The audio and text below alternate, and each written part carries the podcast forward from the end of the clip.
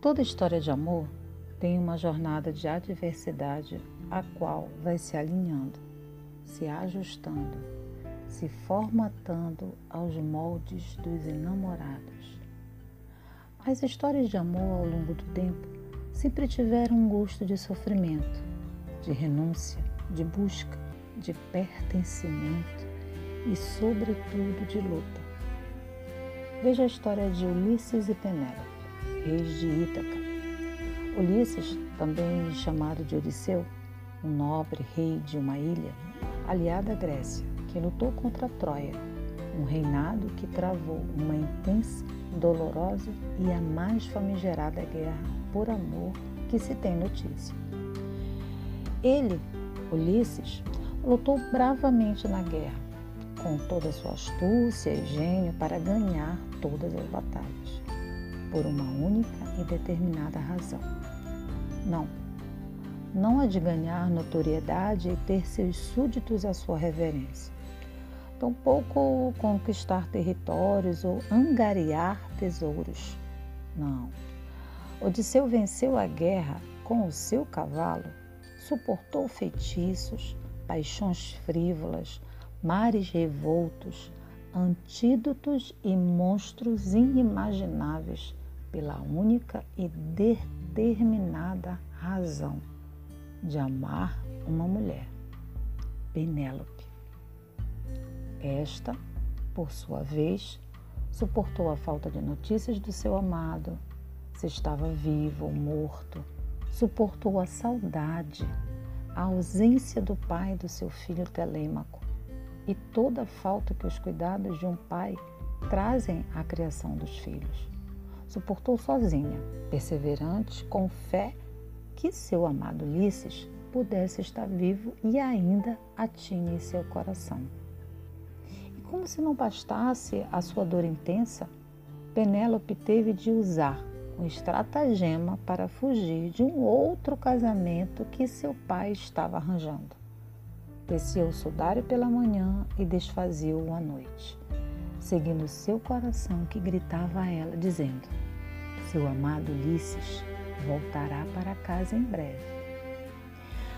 Outra história de amor também conturbada e da mesma narrativa de Ulisses, Elida, há de igual infortúnio, da mesma forma sobreviveu às adversidades.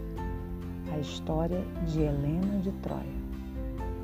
Pares sacrificou seu reino, seu pai, seu irmão, sua honra para viver um grande amor por Helena que da mesma forma abdicou de um grande reinado, de posses e de grande respeito do seu povo e emergiu de seu dono por amor à paz.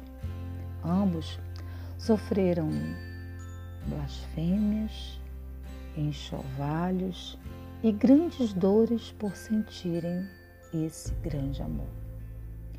Sem contar, ou melhor, já contando a grande e sentimental história de amor de Romeu e Julieta, que, mesmo pela diversidade das famílias, o amor ultrapassa as relações e convenções da época, levando os amantes a cometer as mais insanas resoluções. Ou poderia relatar a tantas outras histórias de amor da literatura para exemplificar a deste livro como a de Aurélia e Seixas, de A Senhora, Bibiana Cambará e Capitão Rodrigo, de O Tempo e o Vento, Riobaldo de Adorim, de O Grande Sertão Veredas, de Handcliffe e Catherine, de O Morro dos Ventos Uivantes, de Elizabeth Bennet e Fitzwilliam Darcy, de Orgulho e Preconceito, e de tantas as que não são notórias, como a minha ou a sua na vida real.